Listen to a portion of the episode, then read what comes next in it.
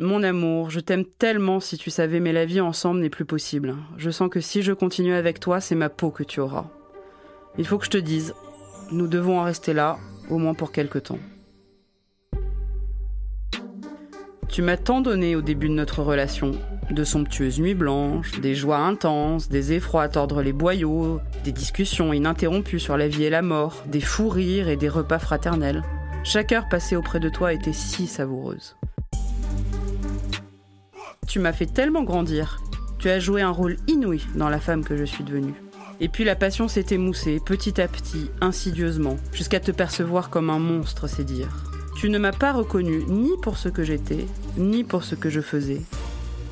Tu m'as donné 3 francs 6 sous pour vivre, ou plutôt survivre à Paris. Tu as mis en danger les gens dont j'aimais m'occuper, mes patients adorés. Moi, sage-femme, tu as voulu me réduire au statut d'ingénieur du corps. Tu as voulu métamorphoser mon art, ma belle profession, en une quête de fric. Chaque acte médical égale un code, égale une rentrée d'argent pour l'hôpital. Alors il en faut toujours plus, toujours plus vite. Et mon carrosse s'est transformé en citrouille. Et ça, je ne l'oublierai jamais. Rancune éternelle. Tu m'as interdit de me nourrir correctement par manque de temps et tes plateaux de garde en plastique n'offraient que de la pâtée pour chien. Merci pour les nausées. Tu ne me donnais jamais de temps pour mes patients, mais par contre, pas de problème pour des réunions où l'on brasse du vent. Tu me parlais de plus en plus d'économie et de moins en moins de médecine. Tu as bousillé des confrères et des consoeurs que je chérissais. Tu m'as obligée à rester assise des heures entières derrière un ordinateur, comme si c'était là que s'exerçait l'obstétrique. Tu m'as rendu complice de maltraitance et d'exactions. Et que de Noël en famille, que de Nouvel An, que d'anniversaires et de soirées d'été tu m'as volé. Tu m'as épuisé psychiquement et tu as déglingué aussi mes cycles de sommeil.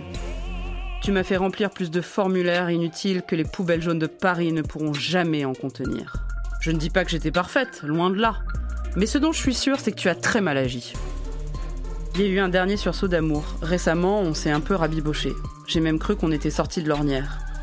Mes deux enfants sont nés chez toi, c'est en ton sein qu'ils ont poussé leur premier cri. Et puis non. Stop. La colère s'est imposée. Je t'en voulais tellement. Un tel amour gâché. Comment était-ce possible? Moi qui t'aimais tant. J'ai espéré pouvoir te changer, mais rien n'y a fait. J'avais des projets plein la tête et tu n'as cessé de les faire échouer.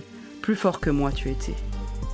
Je suis passée tout à l'heure en salle de naissance, peut-être pour la dernière fois de ma vie. J'ai entendu ce râle féminin profond venu d'une autre planète.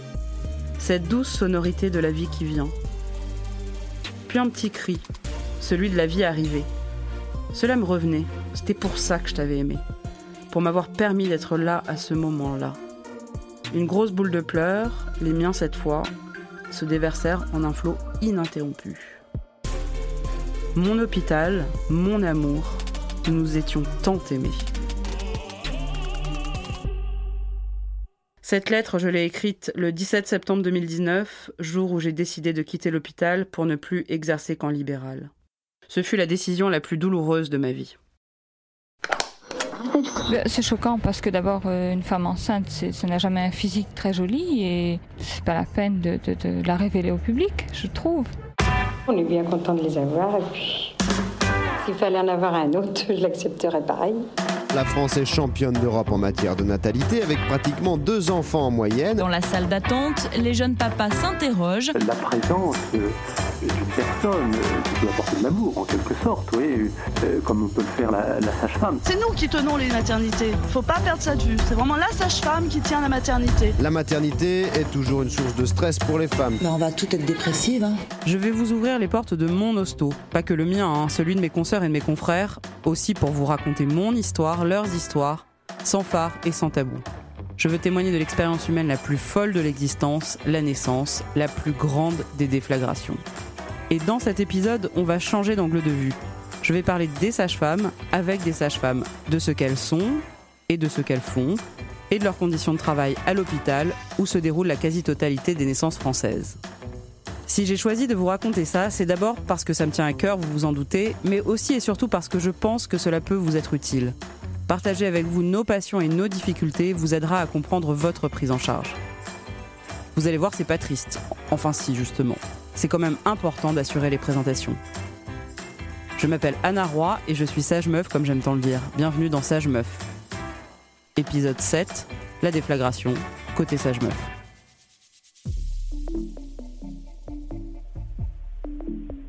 Refusons complètement de pointer parce qu'on nous demande actuellement de rentrer dans un système informatique qui doit euh, rendre l'hôpital rentable. Et nous ne pouvons pas accepter que notre travail soit quantifié en horaire alors que le travail d'une sage-femme qui a des responsabilités médicales ne se mesure pas en heures. Quand nous suivons une femme toute la nuit, nous restons après notre heure de travail pour accoucher cette femme. Parce qu'il s'est passé sentimentalement des choses avec elle et nous allons jusqu'au bout. Aucune naissance française ne se passe sans l'assistance d'une sage-femme, sauf exception bien sûr des accouchements inopinés.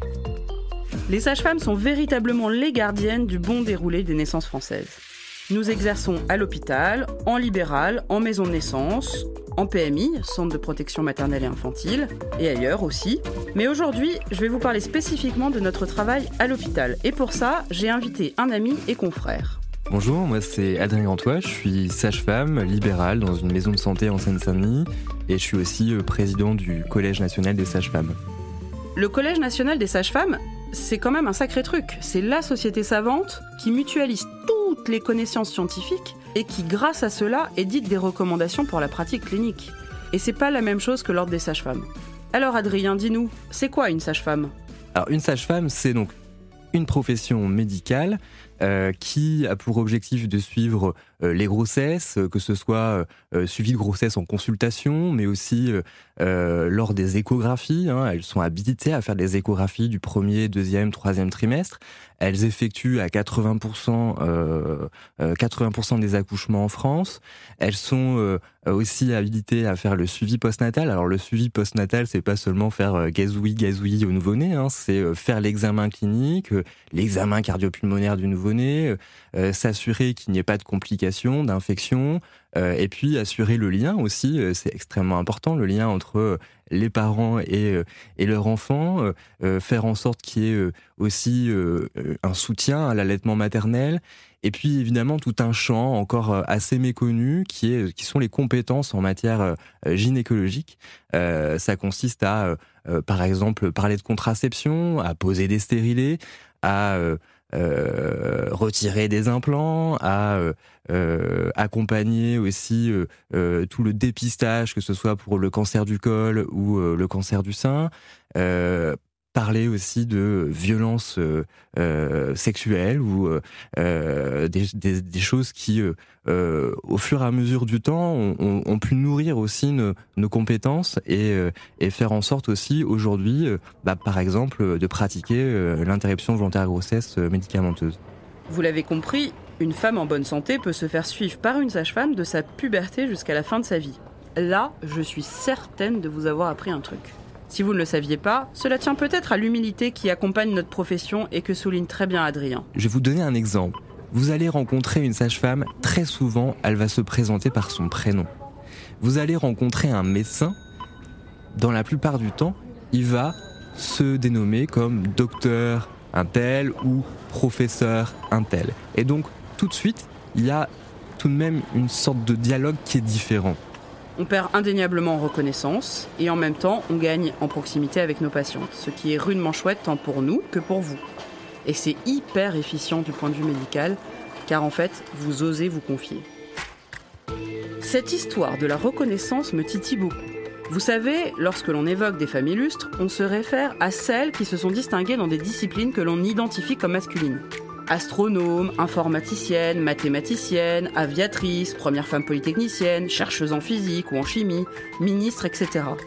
Pour préparer cet épisode, j'ai encore regardé la liste de la bibliothèque des femmes célèbres sur le site internet du secrétariat d'État chargé de l'égalité entre les femmes et les hommes. Et pas une femme sage-femme. Alors qu'il y en a des illustres. Madame Ducoudray par exemple. Elle a sillonné la France au XVIIIe siècle avec son mannequin d'accouchement. Elle est à l'origine de la simulation en médecine dont on parle tant aujourd'hui. C'est pas rien quand même. C'était vraiment une sacrée nana. Or, elle est quasiment inconnue. C'est quoi le problème? Comme si une femme qui prend soin des femmes ne pouvait pas être illustre.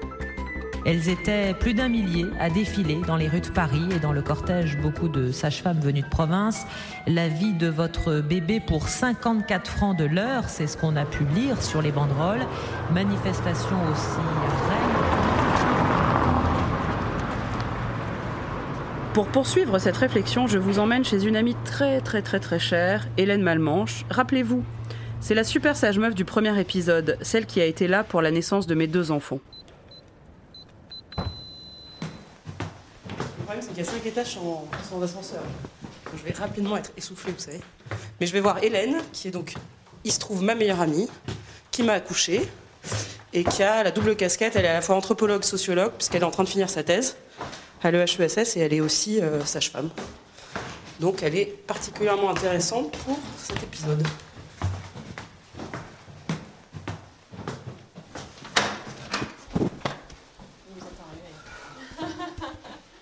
Comme à notre habitude, on discute à bâton rompu sur ce que c'est et ce que ça représente d'être sage-femme. Et cette fois, pour le comprendre, Hélène me propose un détour. Je pense qu'avant de savoir ce que c'est qu'une sage-femme, il faut savoir ce que c'est que la naissance.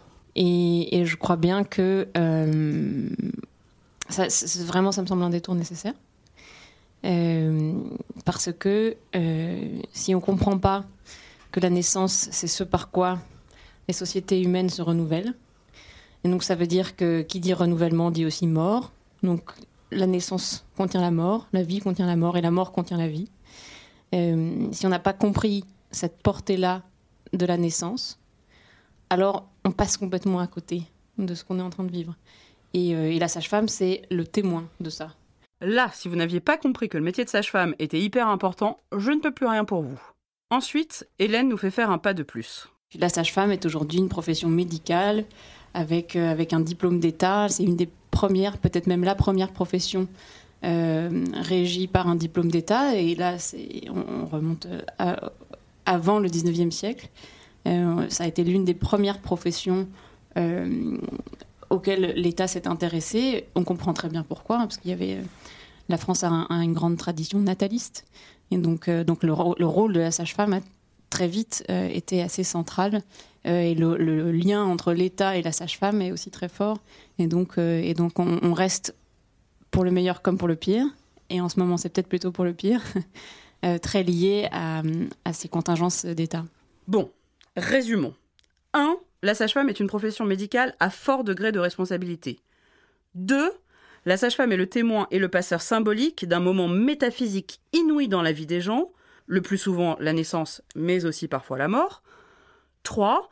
La sage-femme est une actrice clé de la vie publique par son action au cœur de la natalité, dont on connaît l'importance dans toutes les sociétés humaines. Mais revenons au quotidien de notre profession. Je voudrais avec Hélène vous raconter un peu l'envers du décor. Je lui demande ce que ça fait de mettre un enfant au monde. Les toutes premières naissances qu'on voit, euh, je pense qu'on est quand même très émus. Euh, en tout cas, moi, j'ai un souvenir très ému de, ces premières naissances. Je n'ai pas du tout tourné de l'œil, mais par contre, j'a- j'avais vraiment la larme à l'œil pour le coup. Et puis, les premières fois qu'on fait un accouchement, et quand on, touche la vie dans nos mains, c'est quand même assez, euh, assez bouleversant. Après, il y a aussi beaucoup de naissances très banales, il faut le dire. Euh, c'est ça peut paraître un peu cruel comme ça pour, pour, les, pour les femmes qui accouchent, mais, mais c'est notre quotidien. Donc, et, et notre quotidien est fait de moments exceptionnels pour les gens. Donc ça, c'est aussi un des, une des particularités de cette profession. C'est-à-dire que les- probablement les gens vous garderont en mémoire toute votre vie. Et puis vous, bah, il y aura quelques accouchements qui vont vous marquer, mais pour combien d'oublier Là, je suis à plus de 1000 naissances. Moi, c'est certain que j'en j'en ai oublié 90%. Et est-ce que ça fait peur? Ça fait peur parfois. euh, ça fait peur et ça fait de moins en moins peur en fait parce que plus on grandit euh, en tant que sage-femme et plus on en a vu en fait. Et donc euh, y je peux même pas dire qu'il y a toujours une petite appréhension parce que c'est pas vrai. Il y, a, plein de fois où on sait très bien que ça va très bien se passer, on est très confiant. Alors parfois on se fait surprendre, hein. mais euh, après on est toujours petit devant ça. C'est pas que ça fait peur, mais on est, faut toujours rester modeste euh, devant ces grands événements de la vie parce que parce que c'est quand même euh, et même si c'est je sais pas un cinquième enfant, euh, ça reste quand même tout à coup l'irruption, l'accueil d'un nouveau venu par la naissance, comme disait Anne Arendt. Euh, et ça, c'est un nouveau membre dans notre société qui est vraiment là, qui était déjà là parce qu'on lui parlait, etc. Mais, mais quand même, c'est on est trois dans la pièce, on passe à quatre. Ça, c'est toi qui me disais ça quand j'étais encore un- une, une jeune étudiante sage-femme. Et je crois que c'était une des meilleures phrases qui, qui pouvait résumer ce qui se passe vraiment au moment de la naissance. Et ça, c'est quand même une sacrée responsabilité. Quand je creuse la question avec Hélène, on s'accorde à dire que c'est une profession qui demande une énorme disponibilité psychique.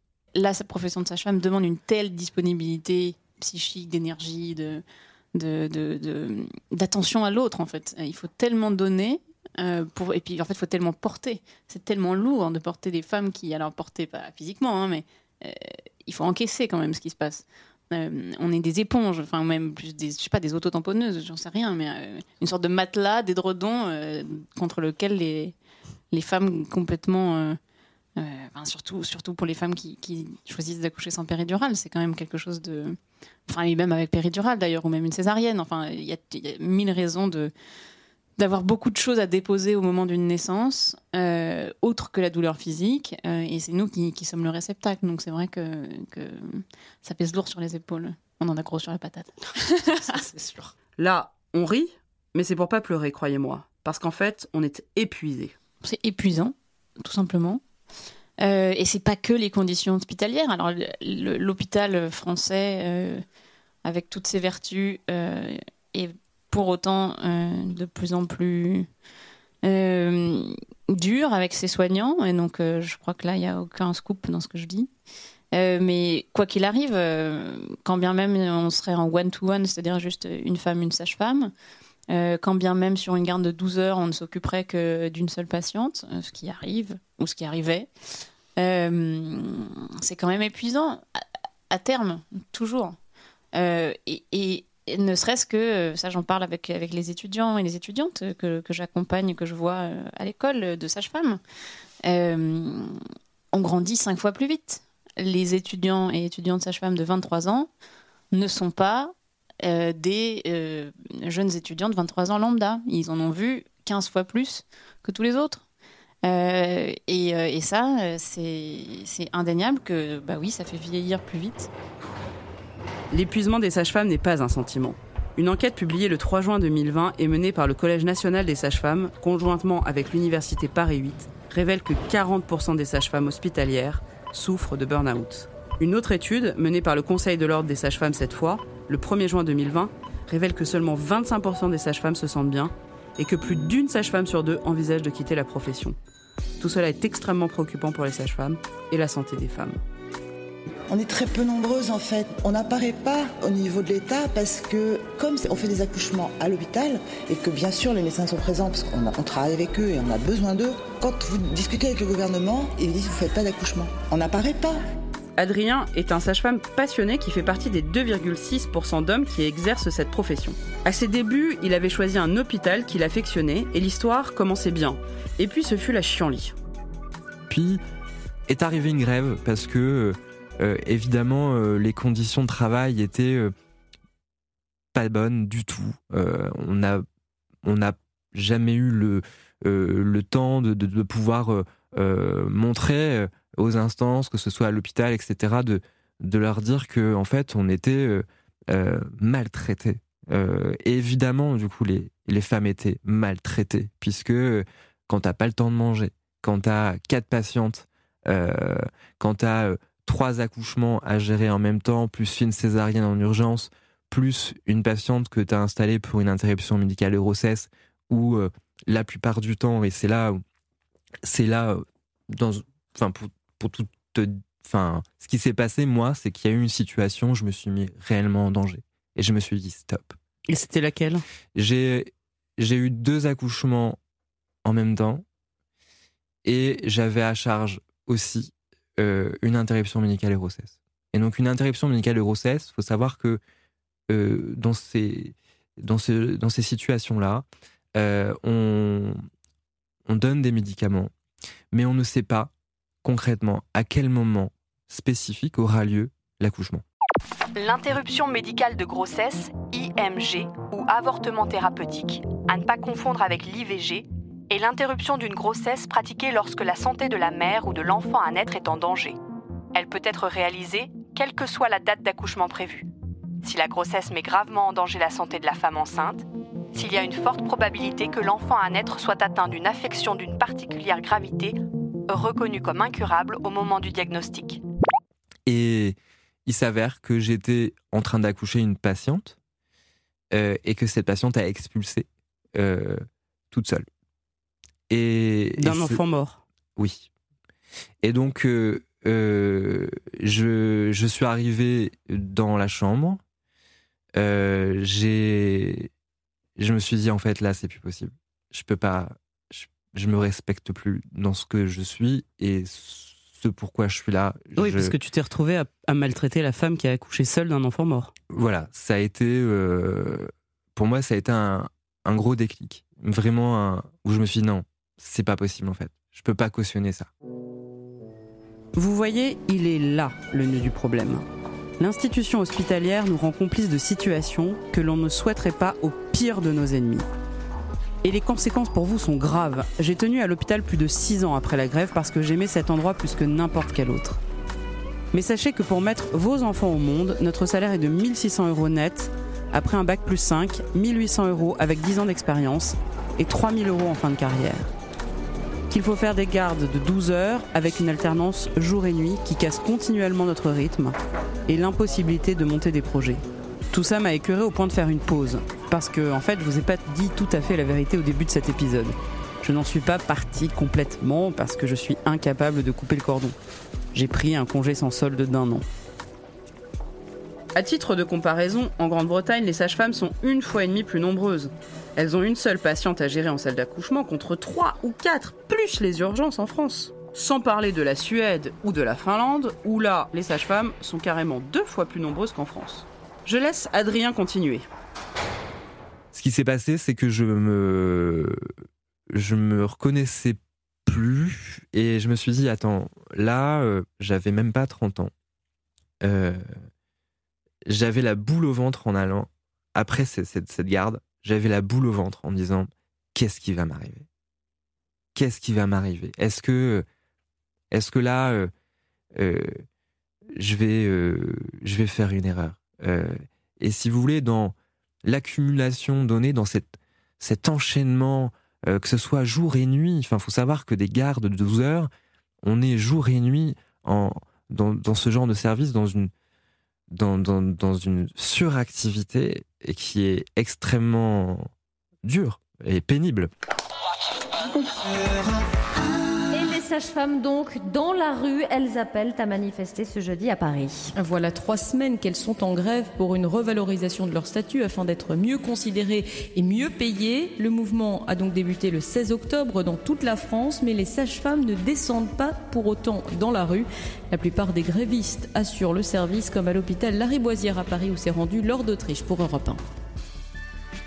C'est ça aussi la situation que nous dénoncions en 2013 et que nous dénonçons toujours. Le sentiment d'être les complices d'exactions. Récemment, vous le savez peut-être, le monde de la gynécologie et de l'obstétrique a été secoué comme un prunier par la question des violences obstétricales. J'ai moi personnellement assisté à une dizaine de scènes de violences volontaires au cours de toute ma carrière. Je me rappelle d'un arrêté de gueuler à une femme en travail qui souffrait terriblement. Et puis, le pire de tout, c'était cette gifle. Cette gifle à une femme qui allait donner naissance dans quelques minutes. Rien que d'y penser, j'en ai encore des relents de rage. C'est strictement intolérable et les auteurs de ces violences doivent être punis absolument. Pour le reste, ce qui se passe tous les jours et même plusieurs fois par jour, ce sont des violences qui sont imputables aux conditions de travail. Nous avons toutes vécu des expériences comme Adrien, et croyez-moi, ces histoires changent une vie. Quand j'ai vu que ça n'allait pas changer, je me suis dit basta, je me casse, c'est fini. Je, ne veux pas cautionner ce système. Si vous voulez, à ce moment-là, j'étais aussi porte-parole de cette grève, et donc ça a été douloureux aussi, parce que j'avais un peu l'impression d'avoir abandonné. Donc euh, aujourd'hui, si vous voulez, dans, dans tous les débats qu'on a aujourd'hui au ministère, c'est une de mes principales motivations, c'est que je vais pas les lâcher. Je vais mordre le mollet jusqu'au bout. Si Adrien montre une telle détermination, c'est que le sujet est trop grave. Il nous concerne nous, les sages-femmes, évidemment, mais aussi la société tout entière, et vous qui allez accoucher au premier chef, car c'est pour vous et vos bébés qu'on demande de meilleures conditions de travail. Pour clôturer l'histoire de la grève de 2013, je peux vous dire qu'après une année de lutte acharnée, on a obtenu des miettes. Les salaires n'ont pas bougé, ou si peu, et la charge de travail, elle, a carrément continué d'augmenter. Bonjour le sentiment de rancune et d'écœurement. Augmentation de salaire, amélioration des conditions de travail, reconnaissance de la profession, arrêt des fermetures des petites maternités, augmentation des effectifs en urgence dans toutes les maternités, reconnaissance définitive des maisons de naissance et possibilité aux femmes d'accoucher à domicile.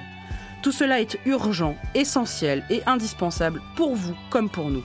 Encore combien d'erreurs, de traumas, de désespoir faudra-t-il pour que tout cela change? Dans notre cri silencieux, chères toutes, chers tous, sachez que nous avons vraiment besoin de vous.